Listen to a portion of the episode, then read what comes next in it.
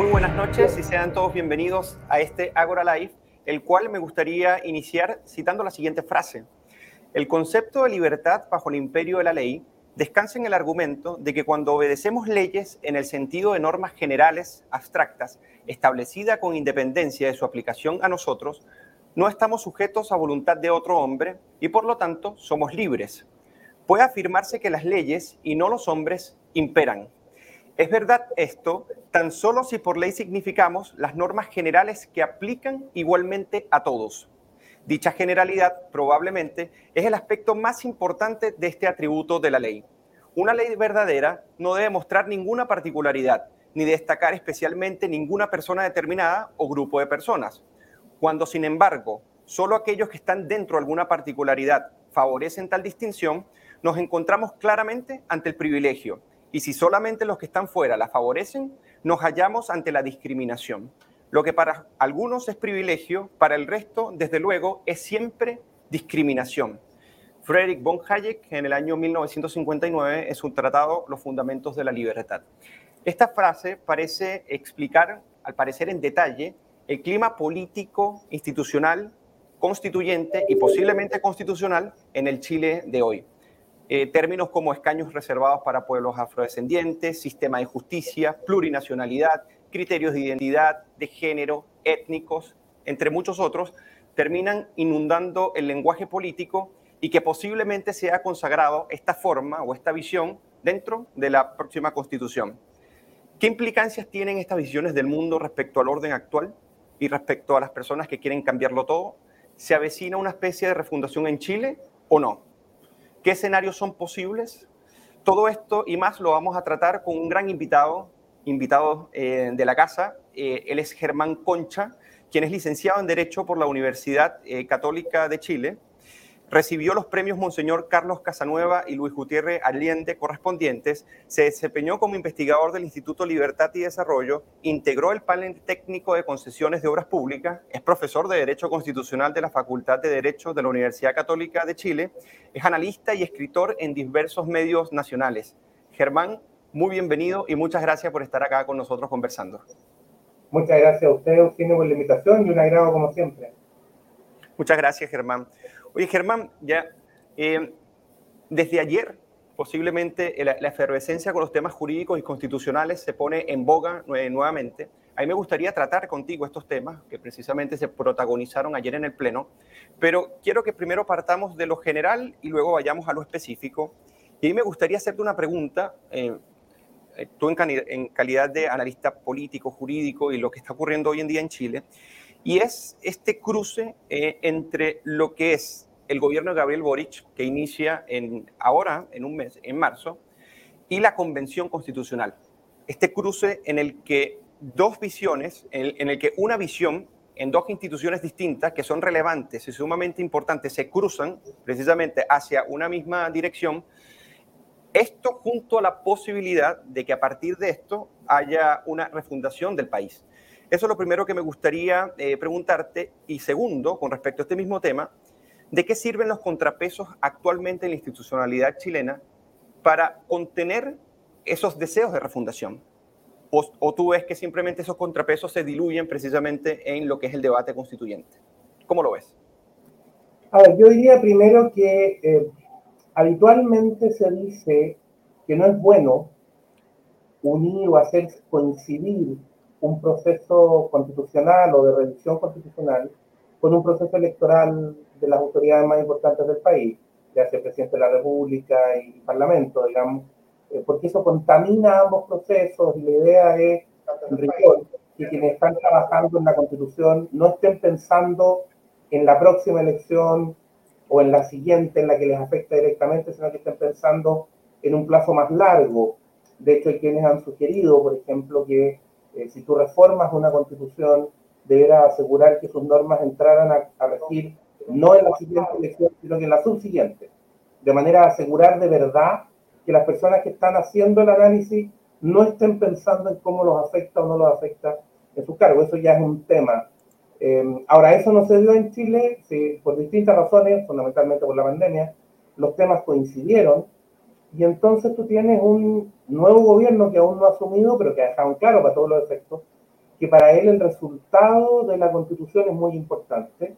No solo que haya una propuesta, sino que, que además sea aprobada y por lo tanto que el plebiscito de salida, como se le ha llamado, sea un éxito para el gobierno. Por eso que la gente suele estar ya hablando de que habría como eh, dos estructuras de gobierno, una primera, un primer tiempo orientado a ganar el plebiscito de salida eh, y un segundo tiempo más largo, que es propiamente el gobierno una vez que se tiene la constitución nueva. Algo de eso dijo el diputado y futuro ministro eh, Giorgio Jackson en una entrevista cuando planteó que la, la, aprobación de la constitución, si mal no recuerdo la frase, era un envión, un impulso institucional muy importante. Ahora, respecto de lo segundo, eh, si estamos en presencia de una refundación, eh, yo diría que es bastante más que una refundación. ¿eh? Yo tengo la impresión de que aquí lo que hubo en Chile a partir de octubre de 2019 es como un proceso que va cambiando de tono para peor a medida que se va desarrollando. O sea, tú, tú primero tienes una revuelta, por decirlo así, violenta, muy violenta, de los actos más violentos de la historia de Chile, el mismo 18 de octubre, de ahí en adelante tiene eh, lo que podría considerarse más bien como un golpe de Estado, si se quiere, que es el intento de derribar a la autoridad eh, constituida por la fuerza, y es lo que tú ves ir produciéndose entre octubre y noviembre. Eh, y yo creo que a partir de noviembre se produce un cambio. algunas personas, estoy pensando en Tomás Mochati y en otros, ya han empezado a hablar de que hay una revolución, y yo creo que hay bastantes elementos de una revolución a mi juicio, de, los, de las declaraciones o de las decisiones eh, que van a pasar a la historia institucional chilena, no precisamente para bien, es esa que se suscribe, si mal no recuerdo, el 12 de noviembre, cuando todos los partidos de la oposición, desde la democracia cristiana hacia la izquierda, suscriben un documento que dice que la forma constitucional está en la calle, o erigida por la calle. Cuando tú haces eso, lo que estás haciendo en la práctica es desfondar, la, expresión no muy jurídica, pero está desactivando todo el sistema institucional, porque en el fondo estás impulsando que el sistema institucional sea reemplazado en su conjunto por la calle, que es lo menos institucional que hay, por definición, y donde precisamente todos estos elementos de contrapeso, de equilibrio, no existen. No existen porque al final manda violencia pura. Esa declaración es muy grave y es la antesala de un acuerdo que, si bien busca eh, darle una salida institucional al sistema, o al problema, digamos, o al estado de cosas en que se encontraba en ese momento, pero ese acuerdo se basa en la violencia y se basa en una renuncia en la práctica de, del Congreso Nacional y del presidente de la República de sus atribuciones constituyentes. Entonces, termina renunciando a la Constitución en la práctica y, por lo tanto, desfondando las instituciones. Es muy grave, digamos, y además cabe tener presente que ese acuerdo hay que, no hay que olvidarlo, hay que seguir diciéndolo, digamos, ese acuerdo, creo, ese acuerdo era por la paz y la nueva constitución. El proceso de la nueva constitución se inició y se ha ido desarrollando y estamos donde estamos en él, eh, pero la paz no se logró nunca. Eh, pregúntale a los vecinos de, de, Plaza Italia y no solo eso. Lo que, lo que suavizó el proceso, en el fondo, eh, fue la pandemia. Acuérdate que la generación de estudiantes secundarios en Chile que egresó el año 2019 eh, no pudo rendir una parte de sus pruebas de egreso, que era la prueba de historia, porque los jóvenes revolucionarios decidieron que no se podía dar la prueba de historia y no se pudo darnos. Entonces, si no estamos en una situación en que las instituciones no funcionan, porque no son capaces de garantizar lo mínimo, eh, no sé dónde estamos, en realidad. Sí, porque ahí hay por lo menos dos aspectos, Germán, que que se vinculan con la contención que este poder político, ya en manos de una izquierda más radicalizada, podría ser contenido. Y, por ejemplo, hay dos. Eh, el primero sería, bueno, que el poder constituido, el ahora, el, que tenemos, eh, no beneficia precisamente las pretensiones de Gabriel Boric, por ejemplo, respecto al Congreso y el Senado mismo. ¿ok? Eso por un lado. Y por otro lado, eh, la pretensión de que el Pleno, para votar normas por dos tercios, para hablar de estas dos instituciones, eh, Ejecutivo y en este caso, o sea, Ejecutivo respecto al Congreso y lo que es la, Convención Constitucional, básicamente el Pleno, ya por el simple hecho de eh, de ir a un debate por dos tercios para aprobar las normas, serían dos, dos mecanismos que logran contener un proceso eh, de refundación. Yo quería eh, saber cómo ves tú estas dos acepciones que están, son muy comunes y que precisamente llenan de esperanza, pero no, no necesariamente de realismo a un conjunto de personas que no es menor. Yo diría en eso que más que esperanza, Eugenio, lo que ha eh, campeado, por usar una palabra más antigua en Chile, desde, desde octubre del 2019 hacia acá, es buenismo. Es la creencia de que las cosas van a resultar como por arte de magia. Eh, no obstante que toda la evidencia opera en sentido contrario. Me explico. Eh, una de las cosas que se ha dicho, entre, entre muchas otras, es que la constitución sería algo así como la causa de todos los males de Chile. Y que por lo tanto, si tú quieres resolver prácticamente todos los problemas, entonces lo que tienes que hacer es cambiar la constitución. Eso es muy raro si tú piensas que esta constitución fue la que permitió que Chile tuviera los 30 años de desarrollo, en realidad más de 30 porque el proceso empezó antes, pero más notables de su historia en el siglo XX, que lograra cifras eh, que fueron siempre reconocidas por todos los expertos como muy notables, nunca había superado la pobreza como en esa época, etcétera, nunca había logrado tanto con esas instituciones. Bueno, de la noche a la mañana se descubre que esas instituciones no sirven para nada y que la única manera de avanzar y resolver problemas es cambiar precisamente esas instituciones. Entonces tú dices, no, esto, alguien dice, no, es que esto no puede salir mal, va a salir bien. ¿Por qué tendría que salir bien? Si lo que se está saltando o lo que se está pretendiendo desmantelar es el corazón de lo que ha permitido que las cosas funcionen. Y además hay algo que se instaló lamentablemente eh, en Chile de octubre del 2019, eh, era la idea de que no había riesgo, que este proceso solo podía terminar bien, como una suerte de cuento de hadas que tiene el final feliz garantizado, que pasara lo que pasara, aquí no había nada que perder. Entonces no hay ningún proceso institucional, ni sobre todo uno tan complejo y tan raro como este, que te pueda garantizar que va a terminar bien. Hay muchos riesgos y a esos riesgos se hizo un poquito de oído sordo, por decirlo de alguna manera. Entonces, has ido teniendo señales de que esto se desencaminaba, eh, pero, pero el buenismo insistía, no, no, si ya se arregla. Y claro, te enfrentaste al muro la realidad con la votación. Ahora, tú me dices, no, es que los dos tercios. Sí, los dos tercios son una, eh, una barrera y una obligación a ponerse de acuerdo, eh, con dos características. Primero, siempre que se lo respeten, y hemos visto que la convención, o la mayoría de la convención desde el principio, ha hecho todo lo posible por tratar de saltárselo. Pero no solo eso, sino que los dos tercios funcionan muy distinto cuando hay hoja en blanco que cuando no hay hoja en blanco. Ya. Porque cuando tú tienes hoja en blanco, tú eliminas uno de los elementos más importantes que tiene un proceso de reforma institucional, que es la obligación de comparar. Cuando yo reformo la constitución de una manera normal, vale recordar que al 18 de octubre de 2019 en Chile la constitución se podía reformar. Este no era un país que estuviera ocupado por fuerzas invasoras o que hubieran llegado los marcianos, perdón es el extremo, pero los marcianos y estuvieran gobernando y tú necesitaras una sonada violenta para independizarse. No, había una constitución establecida con reglas democráticas y se podía modificar de manera democrática. Ok, pero decidiste hacer una cosa distinta, fuera de la regla tradicional. Y, una de las cosas que agregaste en ese camino es la hoja en blanco. Es decir, que si no hay acuerdo, no hay nada. Si yo estoy reformando de manera normal, yo siempre comparo. Digo, mira, quiero hacer esta modificación, por ejemplo, a las normas sobre el presidente de la República. Y aquí tengo hoy tal cosa. ¿Qué quiero hacer? Esto otro.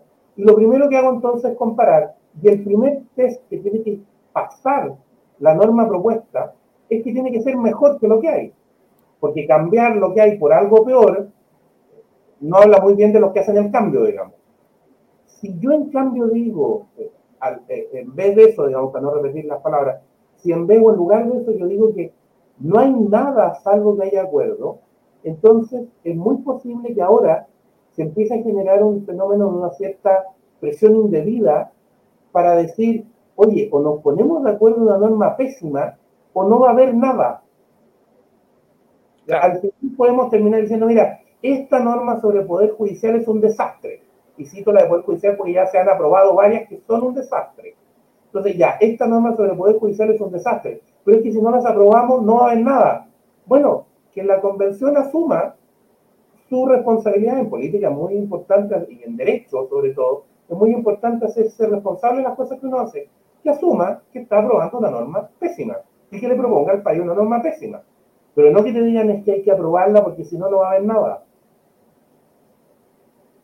Claro, básicamente estos escenarios que en cierta medida podrían arrojar posibles consensos, no necesariamente esos consensos irían en una buena dirección y más por cuáles son las hegemonías que se manejan dentro de la propia Convención Constitucional. Antes de pasar... más, que, solo para, terminar en esa idea, es que no es una oferta de consenso, es una oferta de rendición incondicional. Claro. Es ríndase, porque si no, eh, no sé qué. Entonces, bueno, pero sí, sí, la rendición incondicional es lo mismo, digamos. Eh, me están diciendo que va a ser un desastre. Elijo el desastre antes o después, pero elijo lo mismo. Es, es parecido a la frase de Churchill cuando Chamberlain dice traído la paz con honor, y Churchill le contesta en el Parlamento diciéndole, mire, le dieron elegir entre el deshonor o la guerra. Eligió el deshonor y va a tener además la guerra, digamos. En este caso de la guerra es el desastre.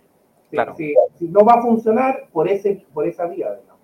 Sí, incluso quería ir a ese, a ese, punto contigo porque tú publicaste en el libro hace, hace un tiempo un muy interesante artículo que se llama ¿Qué pasó? tratando de entender las últimas elecciones. Y en ella eh, tú expones algo que a mí particularmente me llamó la atención, que dice lo siguiente, bueno, para colocar el contexto, tú hablas que, bueno, la crisis de la transición pactada en el 2009, cuando ganó la, en este caso la centro-derecha, eh, la segunda vuelta presidencial, dices lo siguiente, esa victoria parece haber sido percibida por una parte relevante de la izquierda chilena como un problema moral y no solo político. Ahora, mi pregunta es, ¿cómo esto se traslada precisamente al ámbito de la Convención Constitucional? de una manera tan evidente que la anulación del adversario y que incluso es asumido como enemigo político es tal que no solamente lo lleva a la irrelevancia eh, casi que total y absoluta, sino que se vanagloria de ella misma para proponer básicamente más un proyecto político que una, que una propuesta de constitución. ¿Cómo se relacionan esto, el comportamiento de los liderazgos hoy en día y cómo funcionan las hegemonías dentro de la Convención Constitucional? Mira, yo diría que ahí hay una... Eh, a ver, no quiero apropiarme de un argumento que, que, no es mío originalmente, que se, se, lo he oído muy, muy explicado a Max Colodro, entre otras personas, que es esta idea de que hay una parte de la izquierda en Chile eh, que no admite que la derecha pueda ganar una elección con mayoría absoluta. Claro. Eh, como que admitiría una suerte de reparto en que la derecha puede subsistir ganando elecciones a nivel de parlamento y por lo tanto puede representar algo en el parlamento, pero que el gobierno del país, por mayoría absoluta, solo lo puede ganar la izquierda. Y no, y no estoy hablando solo lo puede ganar la izquierda por una cuestión técnica, eh, y ahí creo que eh, ahí ya va el argumento que trato de desarrollar yo, sino que por una cuestión moral, por considerar que hay personas que están inhabilitadas moralmente para ganar una elección y esa es la derecha en Chile. Entonces la derecha no puede ganar no porque, no porque no tenga buenos cuadros, no porque no tenga capacidad de ganar, sino que porque es una inmoralidad que gane, para decirlo en términos simples. Eh, y entonces, ¿qué es lo que pasa? Que en 2009, cuando ese fenómeno que se suponía que era imposible se produce, la derecha gana una elección en segunda vuelta con mayoría absoluta, entonces la lectura que se hace es esto pasa porque fuimos, y en este plural sería la izquierda, demasiado débiles y permitimos que esa suerte de techo de cristal que impide que ciertas cosas pasen, y se usa la expresión de techo de cristal porque es invisible pero funciona, digamos, claro. y esa suerte de techo de cristal que tenía que frenar el crecimiento de la derecha desapareció, y entonces de la noche a la mañana la gente entendió que era posible votar por la derecha y que no había nada malo en votar por la derecha. Y eso hay que rectificarlo. Entonces, de ahí en adelante tuve no solo una, eh, una posición que se izquierdiza políticamente, sino que además una posición que vuelve sobre la conversación moral.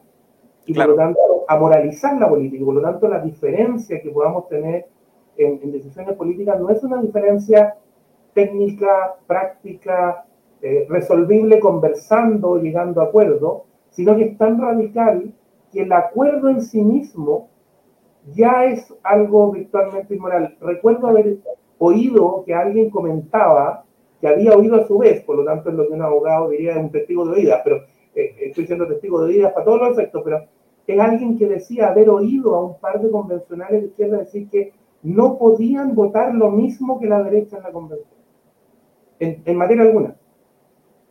O sea, es como que yo te dijera, mira, eh, hoy día es eh, miércoles, sí, pero tú eres de derecha, entonces voy a votar que jueves. ¿Pero cómo? No, no, porque no puedo votar nunca contigo. Claro. Poniendo un ridículo, pero, pero que refleja una idea. Entonces, evidentemente, lo que haces adentro de la convención es radicalizar completamente la posición, porque lo que necesitas es desmantelar completamente lo que había. Recuerda que en este proceso se ha hablado por los grupos más extremos que este no es un proceso constituyente, que es un proceso destituyente. Claro. Que busca primero desmontar ahora se nota qué significa eso, eh, no solo conceptualmente, sino que en la práctica.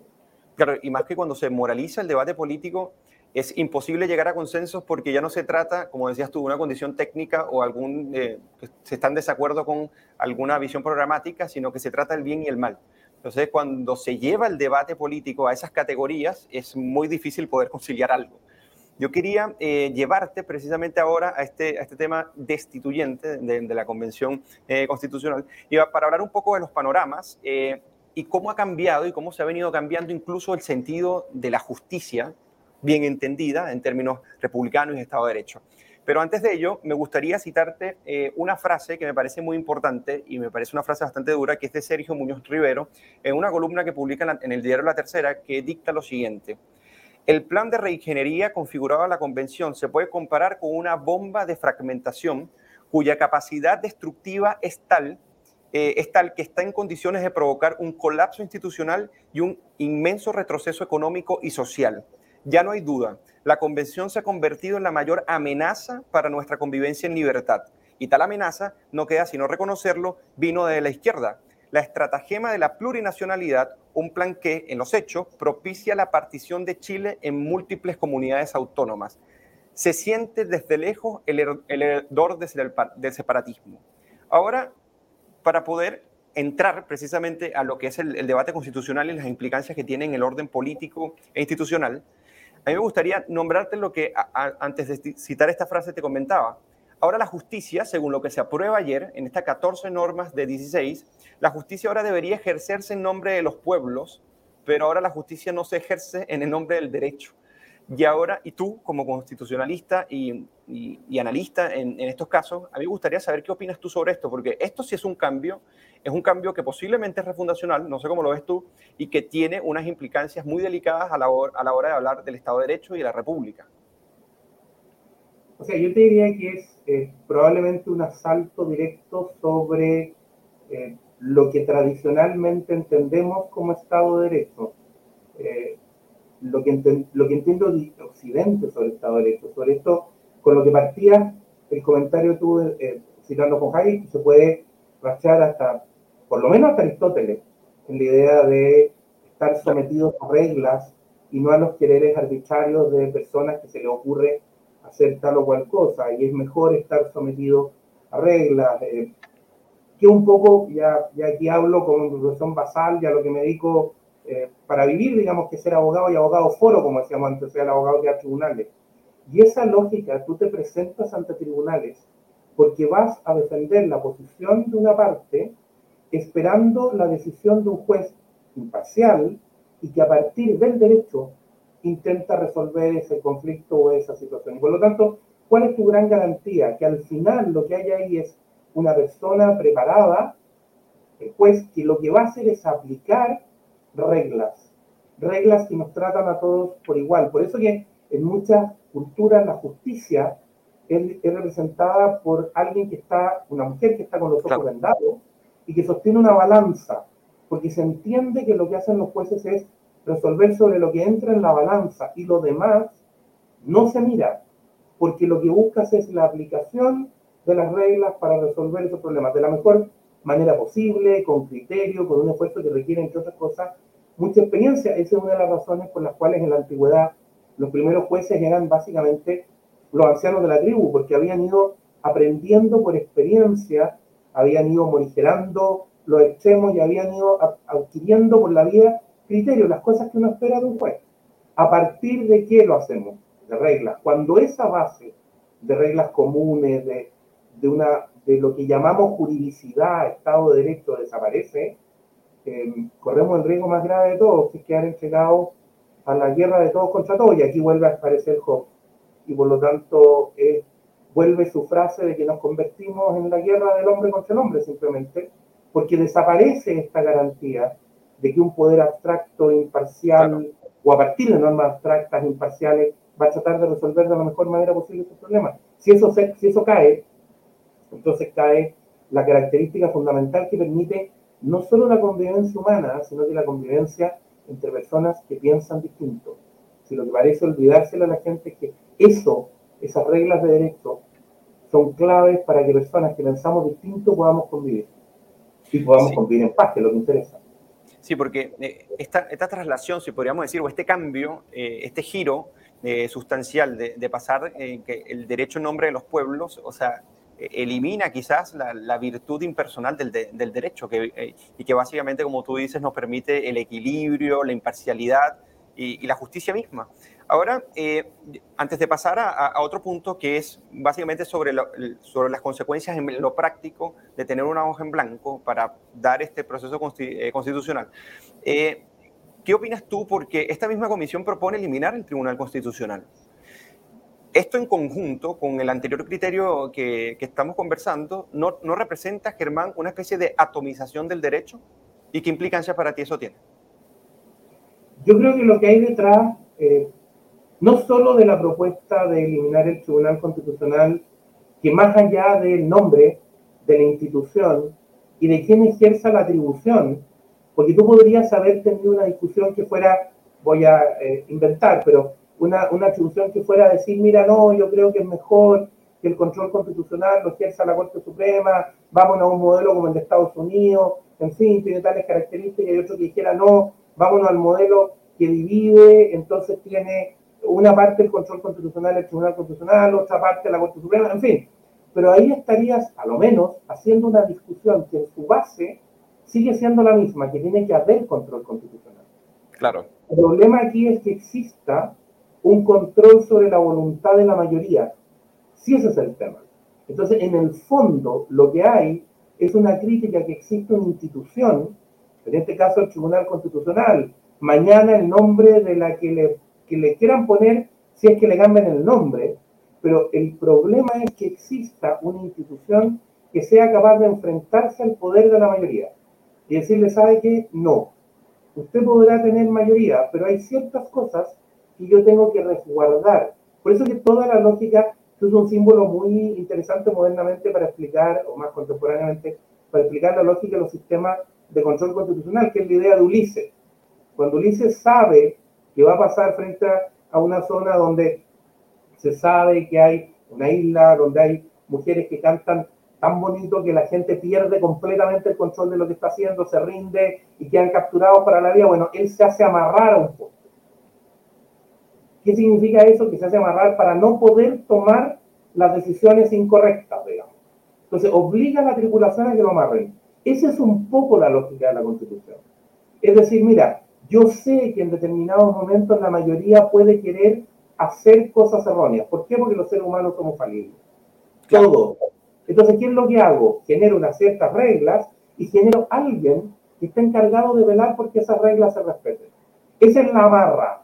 De manera de que en cualquier momento, si alguien se excede, esta barra va a operar como controlador para asegurarnos de que, eh, de que no se produzca un desastre institucional y social muy grande. Si yo levanto esa restricción y digo, no, la mayoría tiene siempre razón, eh, y la va a tener porque es la mayoría simplemente, no solo estoy corriendo un riesgo muy grande, sino que estoy cambiando la lógica misma de la democracia. La democracia no es, ni se inventó, como un criterio para determinar la verdad, nunca ha sido la mayoría del criterio para determinar la verdad, ni tampoco un criterio para determinar la moralidad de algo, no es un criterio de conocimiento, la mayoría no tiene razón respecto a la realidad por ser mayoría necesariamente al menos, y tampoco tiene razón en materias morales por ser mayoría. De hecho, las reglas morales son reglas que se le oponen a la mayoría para controlarlo. Claro, para, para, proteger al individuo mismo, precisamente de, esas, de esos criterios circunstanciales que pueden, en cierta medida, suscribir en algún momento la mayoría. Exactamente. Eh, Germán, ahora me gustaría eh, ir al tema de eh, los efectos prácticos de, de, la hoja en blanco, porque se ha subestimado mucho y a mí me gustaría que lo lleváramos a, raíz de los hechos. Pero ¿por qué te lo, te lo comento? Porque tú hablabas al inicio de, esta conversación de un elemento muy interesante que es la comparabilidad, ¿no? O sea, nosotros deberíamos tener criterios para poder comparar y en función de ellos eh, determinar lo, lo, que se cambia y poder hacer quizás una proyección. Pero eh, a mi juicio, eh, ese punto de referencia, o sea, partir de una hoja en blanco no te permite un punto de, de, referencia y no solamente te conecta con lo que debes evolucionar, sino precisamente a qué obedece ese criterio institucional que conecta a su vez con una cultura política. O sea, básicamente las constituciones, como tú bien sabes, no se hacen de la nada, sino que responden precisamente a, a, una, a una, cultura política y que a través de ella va evolucionando, como, como en este caso ha sido el, el derecho en Chile, pero que al partir en la hoja en blanco esto coincide en cierta medida eh, con estos anhelos refundacionales que incluso no conversan con la institucionalidad eh, en Chile. Entonces, el hoja en blanco, a tu criterio, ha representado eh, un elemento grave a la hora precisamente de plantear la evolución constitucional de Chile. ¿Te parece que hay una ruptura eh, drástica con lo que se ha sido, con lo que hemos sido hasta ahora en el país? O sea, primero es muy grave por las dos razones que planteas tú, digamos, una, porque al eliminar la comparación, elimina un ejercicio que es muy importante en toda reforma, en todo proceso de reforma normativa, asumiendo que por buenos que sean o por expertos que sean los que redactan, nadie es perfecto y por lo tanto siempre puedes encontrar en lo que se hizo antes una experiencia eh, y una respuesta que descubres que sigue siendo la más razonable, digamos, y por lo tanto al final te quedas con esa. Eh, en segundo lugar, con este, con este riesgo, eh, que también lo comentábamos, de una suerte como de presión de vida en términos de, oye, es que si no nos ponemos de acuerdo no hay nada, claro. eh, hay, hay, un, hay, una, hay una suerte como de vacío por la comparación, por el no haber nada, pero también una, una suerte de soberbia, si se quiere, de decir, yo no tengo que reconocer nada hacia atrás. Eh, no, hay, no hay historia, no hay instituciones, no hay evolución, eh, de Europa, de Occidente, eh, nada, todo empieza, este es el momento cero.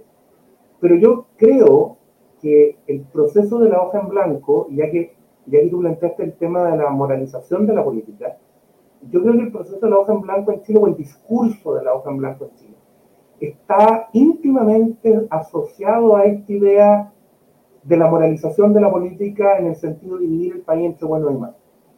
Eh, me voy a tomar un minuto, si me permite, para explicar un poco lo que estoy diciendo, porque claro, sí. hace unos años atrás, cuando se empezó a hablar de esto de que, de que la constitución había que reemplazarla, pero como un todo, no era un tema de tales o cuales reformas a tales o cuales instituciones, sino que lo que había que hacer era eliminar la, la constitución completa, porque la constitución era la que lo impedía todo, en fin, se instaló como gráfica eh, la idea de que la constitución vigente y el orden institucional vigente, estoy pensando no solo en la constitución, sino que también en el orden económico, era un sistema que instalaba lo que se dio en llamar el mundo de Caín. Y entonces se citaba este pasaje de la Biblia en que Yahvé le pregunta a Caín por su hermano, y Caín contesta diciendo, ¿acaso soy yo el guardián de mi hermano? Y entonces decía, ve, la constitución vigente, el orden institucional vigente, es un orden que se basa en el egoísmo, es un orden que se basa en que los demás no me importan. Y por lo tanto, si yo quiero lograr un orden en que las personas colaboren, sean solidarias, eh, puedan ayudarse, etcétera, etcétera, tengo que desmontar este sistema y lo tengo que desmontar entero, porque está, eh, como dijéramos, contaminado, ya que estamos en modo pandemia, está contaminado o infectado por esta visión egoísta. Eh, por cierto, yo creo que hay muy buenas razones para pensar que la constitución vigente y el orden constitucional vigente no está contaminada por el egoísmo. Pero no me interesa entrar en esa discusión, la dejamos para otra ocasión si, si querés. Claro. Pero creo que está mal planteado cuál es el orden de Caín. Porque yo creo que vamos hacia el orden de Caín, pero por otra razón. Porque el orden de Caín no es el orden del egoísmo. El orden de Caín es el orden de la envidia y el resentimiento. Pues lo que pasa es que la película que se para dar esta explicación se cuenta mal, porque se cuenta desde la última parte, no te cuentan la primera parte que es muy importante para entenderla. Me explico. Cuando Yahvé le pregunta a Caín por su hermano, Caín ya ha asesinado a Abel, Caín es el primer asesino, sí, es el primer asesino, es el padre de los asesinos, y cuando tú indagas más en la historia, ¿por qué lo asesinó? Por envidia. Porque la Biblia nos dice que Yahvé encontraba mejor los sacrificios y las ofrendas de Abel que las de Caín. Y eso, eso, Caín no lo pudo resistir. O sea, si lo quisiéramos graficar en términos políticos, Caín reclama por la desigualdad. Dice, me tratan distinto, a este otro lo prefieren. Entonces, ¿qué es lo que te pasa cuando tú envidias? Y esto el psicoanálisis lo ha tratado muchísimo, que el problema de la envidia, que estamos, todos los seres humanos estamos muy cerca y muy proclives a ser afectados por ella, y no hay, no hay sujeto humano inmune a esto. Y por eso es tan grave. El problema de la envidia, digo, es que la envidia solo se satisface destruyendo aquello que envidia. Por lo tanto, como principio social, es probablemente el más grave que tú puedes usar, porque lo que genera es la lucha de unos contra otros, porque yo solo quedo tranquilo cuando destruyo lo que envidio. Entonces, ¿qué es lo que hacen habitualmente los colectivismos? Operar con esto. Plantean una base igualitaria para explicarla sin tener que decir que eso daña al individuo y sin tener que decir que eso perjudica los derechos, las libertades de las personas, ¿qué es lo que hacen? Fomentan la envidia. Fomentan la envidia, fomentan el resentimiento. Y vamos, ahí sí, camino al mundo de Caín, al de verdad. Al de verdad, al que destruye a su hermano porque lo envidia, porque resiente. Y entonces la respuesta, ya ve, eh, ¿acaso soy yo el guardián de mi hermano? No es un problema de egoísmo, es un problema del asesino que está tratando de ocultar el crimen cometido. Y creo que lo que está pasando es que se, se ha ido desde octubre del 2019 en Chile lo que es no es solo desde ahí, eso tiene una larga historia discursiva en Chile en materia política, pero lo que se ha hecho es exacerbar la envidia y el resentimiento. Y lamentablemente es un sentimiento al que todos los seres humanos estamos puestos, en el cual es muy fácil caer y por lo tanto es muy fácil usarlo. Y por eso estamos donde estamos. Sí, bueno, yo estoy muy de acuerdo y fíjate que el próximo punto trata de, de cuál es, eh, si podríamos decir, el contenido con el que quiere eh, llevarse o articularse lo que sería una nueva, una institución, una nueva institucionalidad y que a mi parecer, si no se ha clarificado, eh, posiblemente esté a punto y es respecto a cuál es la ideología que se esconde detrás de estos criterios donde la constitución, como se proyecta, básicamente tiene una base indigenista, ¿no? Eh, y a mí me gustaría, antes de, pasar a reflexionar sobre este tema, eh, citarte una frase de Carlos Rangel en su famoso libro de Buen Salvaje, Buen Revolucionario, para ver si tú sientes que nosotros estamos en el cenit o llevando las últimas consecuencias, quizás esta ideología del buen salvaje. Y dice lo siguiente, ¿no? En una carta que le escribe a François Rebel en los años 70 del siglo pasado. Dice, el colonizador venido de la Europa española creó una sociedad de la cual los indios reducidos a la servidumbre formaban parte orgánica e indispensable, los hombres por su trabajo, las mujeres por, por, su sexo. De manera que los hispanoamericanos somos a la vez los descendientes de los conquistadores y del pueblo conquistado, de los amos y de los esclavos, de los raptores y de las mujeres violadas. Para nosotros el mito del buen salvaje es una mezcla de orgullo y de vergüenza. En nuestra extremidad no nos reconoceremos sino en él, y aún hijos o nietos de inmigrantes europeos recientes seremos tupamaros. De esta manera, el buen salvaje se transforma en el buen revolucionario, el redentor, aquel por quien el nuevo mundo debe dar a luz al nuevo hombre nuevo que esta tierra prometida lleva en su vientre. ¿A ti, no te parece, eh, Germán, que lo que está ocurriendo ahora en, en, la Convención Constitucional y lo que ocurrió en el Pleno con respecto a lo que se está aprobando no es llevar precisamente esta ideología del buen salvaje hacia una constitución indigenista a sus máximas consecuencias para la articulación de normas constitucionales? O sea, por cierto, porque, a ver, uno siempre podría decir que los distintos países conviven ciertos esquemas de norma eh, diferenciada en ciertos casos. Efectivamente, los estados federales tienen dos niveles de derecho. Efectivamente, en algunos lugares tú tienes ciertas reglas jurídicas diferenciadas, pero con dos características fundamentales. Primero, eso está coordinado bajo un marco fundamental que es de la Constitución. Tú no pretendes fragmentar la Constitución. Tú entiendes que ahí hay un solo país y que por lo tanto hay una regla base y hay una sociedad base que se estructura y lo, y lo más relevante es que todo ese diseño tiende no a dividir o a fragmentar o a separar, sino que tiende a permitir la convivencia.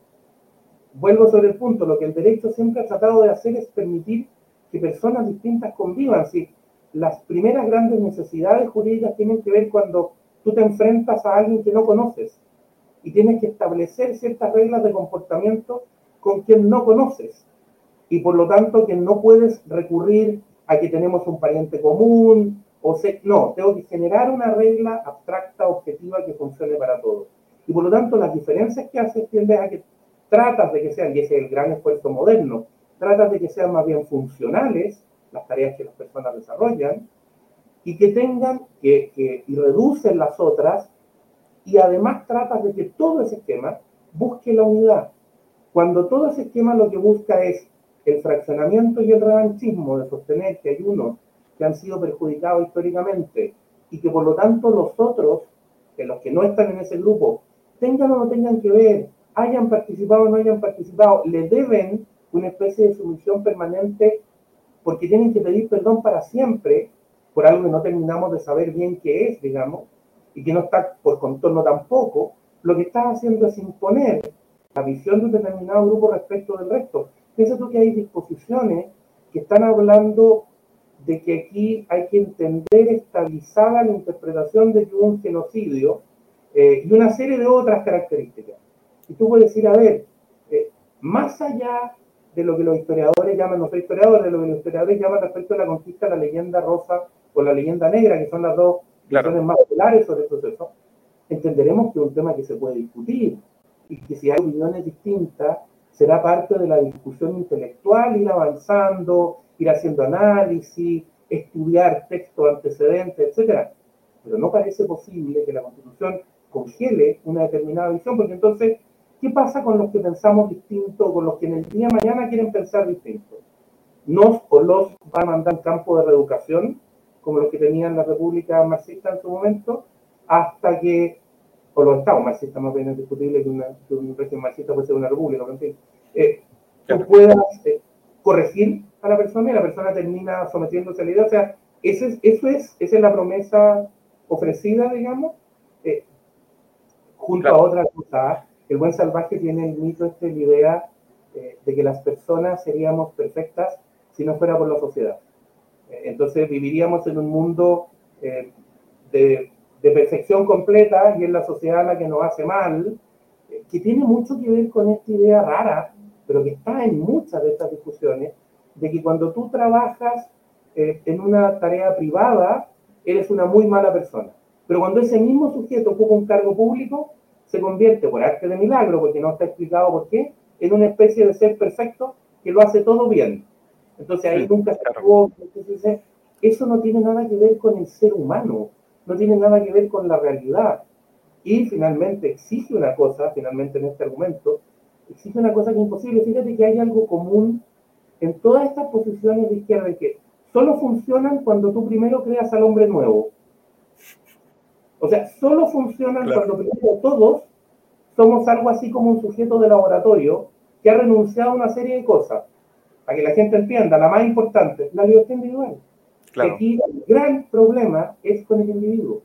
Si el gran problema es con el individuo, porque, porque es el individuo el que me complica, porque el individuo tiene para estas visiones la mala costumbre de pensar por sí mismo, la mala costumbre de querer hacer cosas, la mala costumbre de asociarse con otros, etc. Entonces, ¿qué tengo que hacer? Reducirlo. Claro, incluso eh, tú mencionabas en un, en un podcast que el pluralismo jurídico que hoy en día se está consagrando es un asalto a la lógica clásica de la igualdad ante la ley.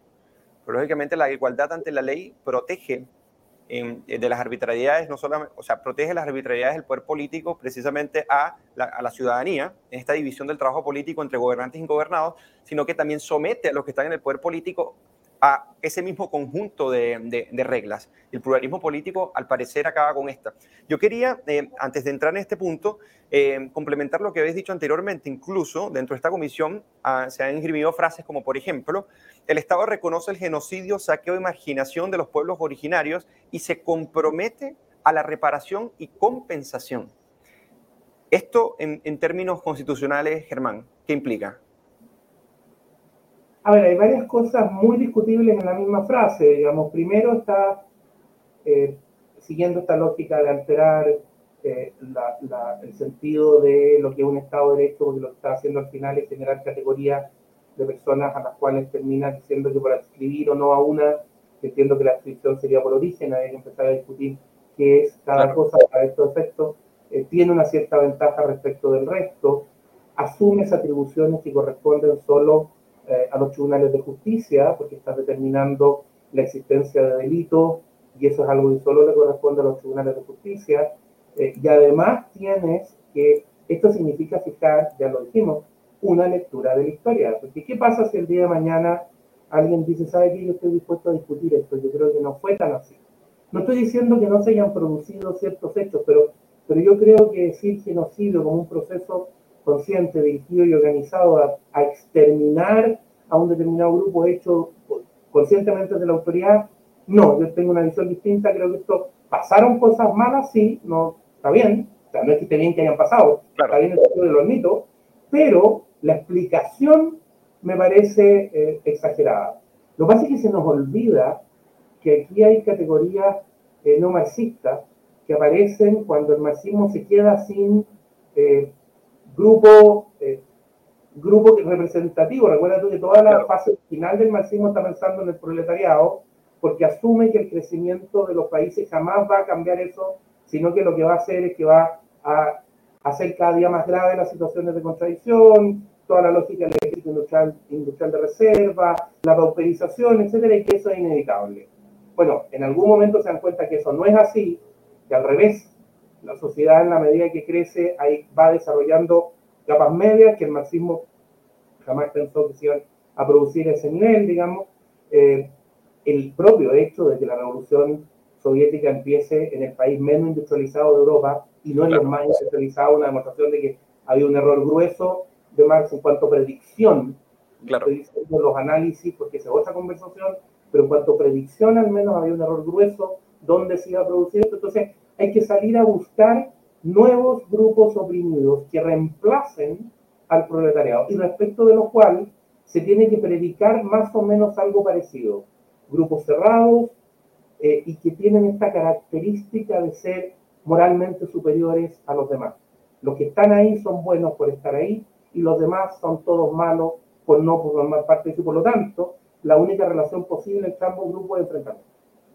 Esa es como la lógica está, simplificando bastante, por cierto, pero, pero es la lógica que está detrás. Entonces no extraña que salgas a buscar ahora ese tipo de grupos para reemplazar lo que para la visión marxista fue el proletariado industrial, por llamarlo de alguna manera, en su origen. Eh, Germán, vamos, nos vamos acercando al final, pero a mí antes me gustaría hacerte un par de preguntas. Y la primera es, ¿tú piensas que el pluralismo jurídico podría atentar contra los derechos humanos? A ver, lo que pasa es que yo creo que ahí hay una eh, conversación muy importante respecto de qué entiendes por pluralismo jurídico, más allá del eslogan, y, e insisto, más allá de estas visiones por marxistas, ¿qué entiendes por pluralismo jurídico y cómo lo quieres consagrar? Pues la frase, lo que se ha probado hasta ahora, además de malo, diría uno, es bastante confuso, pero, pero ya, habría que discutir, en fin, pero, pero lo grueso tiene un serio problema eh, las sociedades siempre han discutido, por lo menos Occidente, eh, si tú tienes un cierto núcleo de derecho que es aplicable a todos con independencia de su origen, de su cultura, etc. En algún momento fueron ciertas tradiciones, en algún momento eso fue el derecho natural como institución jurídica, y modernamente ese rol lo ha ido tomando la construcción de lo que llamamos derechos humanos, que precisamente el sentido fundamental que tiene es garantizar un núcleo intangible para todas las personas. Entonces, decir, mire, por ser ser humano, más allá de donde venga, de quien sea, de si es rico, pobre, de cuál es su origen, de cuál es su sexo. Eso no importa. Usted tiene un cierto núcleo fundamental por ser ser humano.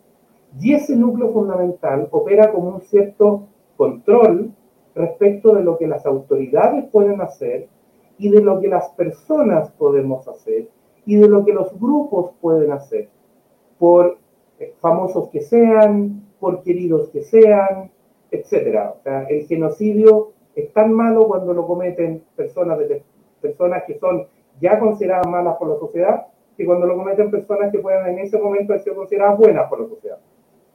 ¿Por qué? Porque atenta contra derechos humanos básicos.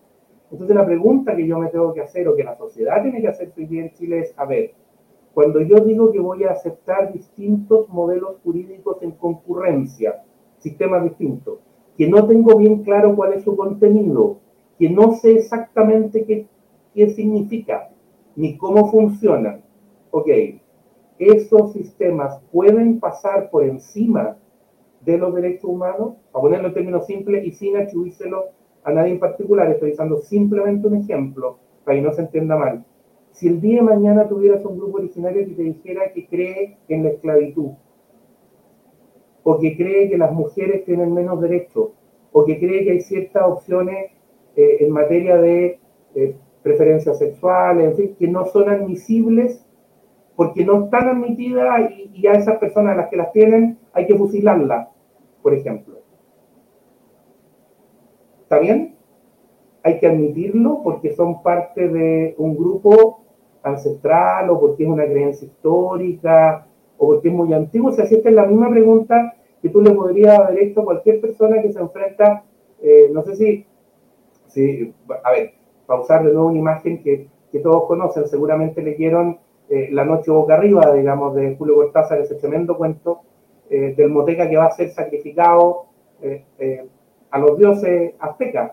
Bueno, estamos hablando de la guerra florida, que eran salir a cazar personas para hacer sacrificios humanos. Entonces, ¿eso se puede defender como parte de un derecho alternativo? Claro, lo estoy poniendo en un extremo, está bien, pero ¿hasta dónde? hasta dónde una práctica puede llegar y hasta dónde hay un corpus, este corpus intangible, que me guste o no me guste, si eso es lo importante. Incluso en frenos que yo puedo considerar que yo lo haría distinto, no me gustan, yo lo haría, sí, pero ese es un núcleo intangible que tengo que respetar en los demás. ¿Por qué? Porque hay algo que se llama dignidad humana.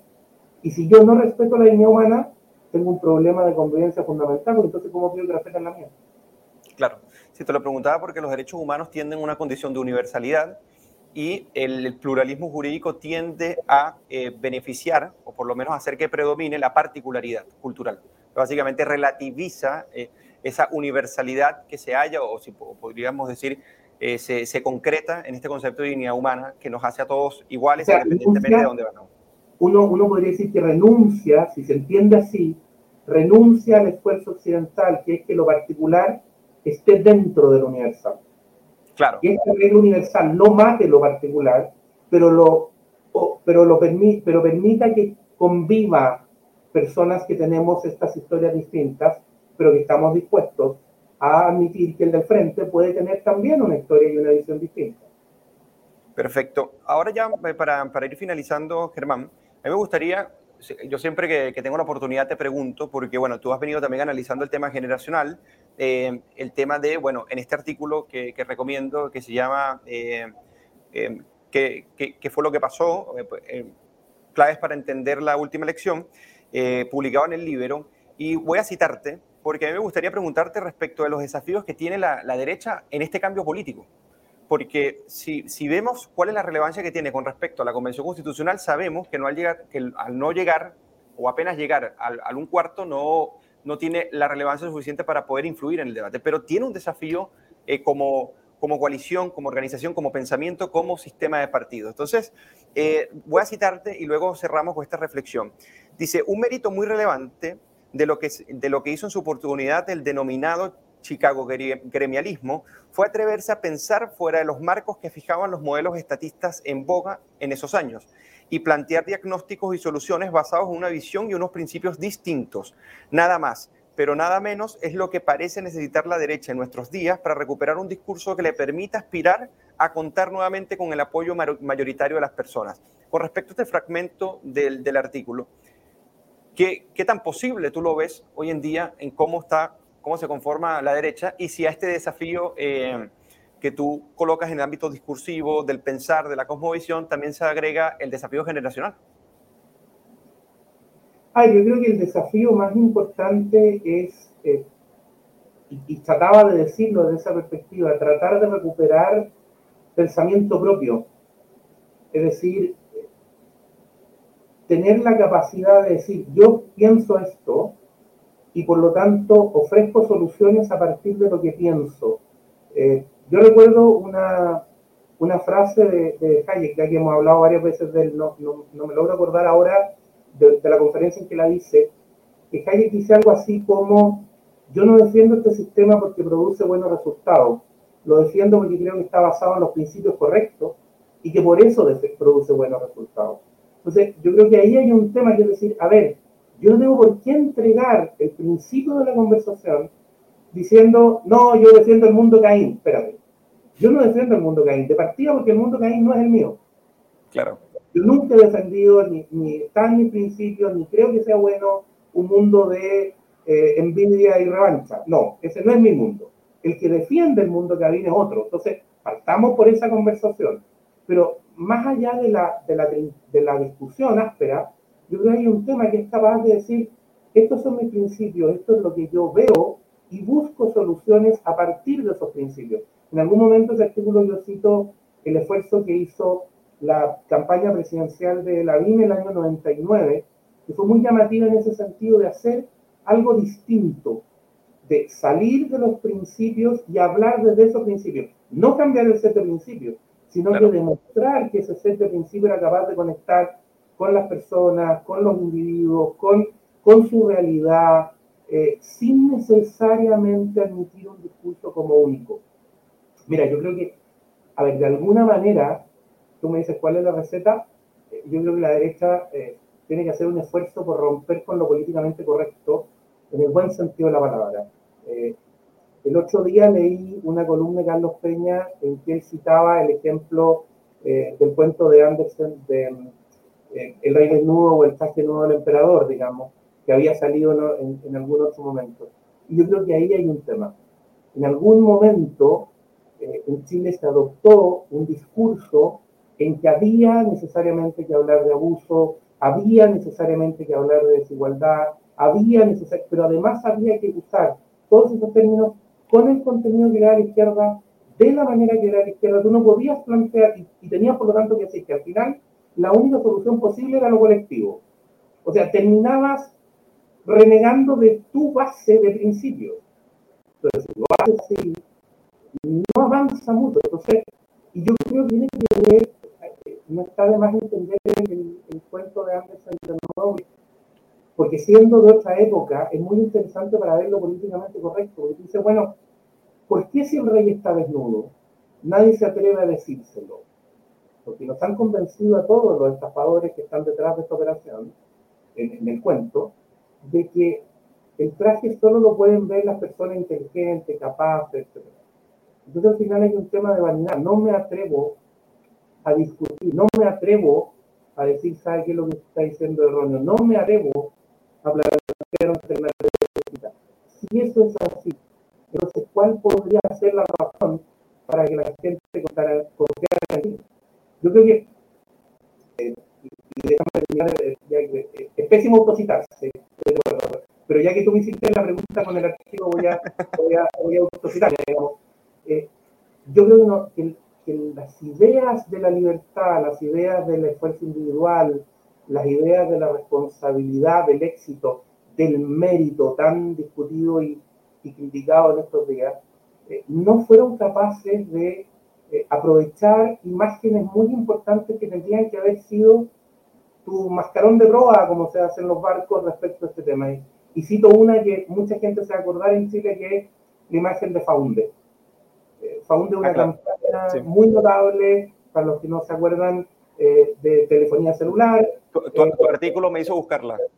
Que, es, es, muy interesante porque para que para contársela brevemente a los auditores o a los que están viendo el programa, eh, la, campaña comienza con un grupo de personas que entran a un, eh, a un ascensor.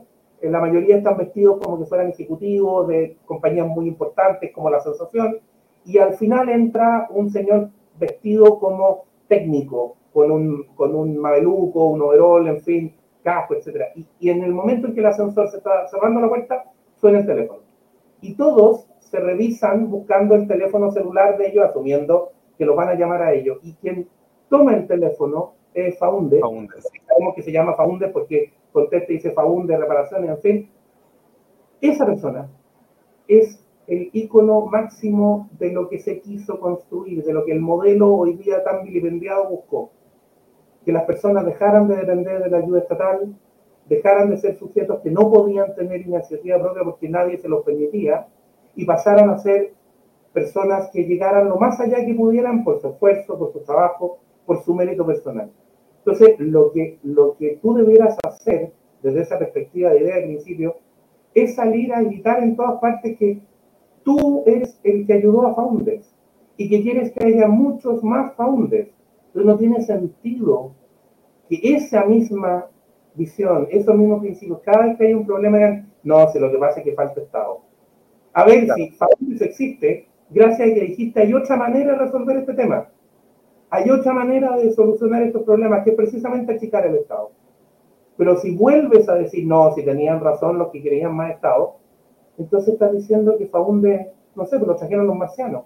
De nuevo, estás dejando de aprovechar un resultado que no solo es bueno en cuanto a resultado, sino que refleja lo que hay detrás de los principios. Eso es lo que dejaste de defender. La lógica que había detrás de los principios. Y tienes que estar dispuesto a defenderla de nuevo. Por eso, solo para terminar, hoy día alguien dijo en la prensa que había algunos convencionales eh, de derecha que estaban en reflexión sobre si seguían o no en la, en la convención.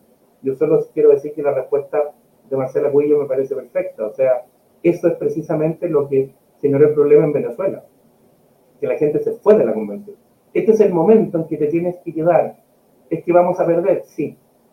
Sí, probablemente a ver, si desde el día uno se sabía que aquí la constitución iba a ser de izquierda, más de izquierda o extraordinariamente de izquierda. Ya, está bien. Pero lo que tienes que hacer es ir a decir, esto está malo por esto, por esto, por esto, la alternativa sería esta, esta, esta, y defender principios, defender ideas. Terminar con esto de que solo hay ideas en un lado. Porque esa es la única manera, pensando sobre todo en la gente joven, que, que conectes con gente que le interesa, pero que le interesa sí. al final las ideas son las que mueven a las personas. Y sobre todo cuando demuestras que las ideas tienen consecuencias. Hay que hacer ese link. Esa capacidad de decir, no solo son ideas el libro.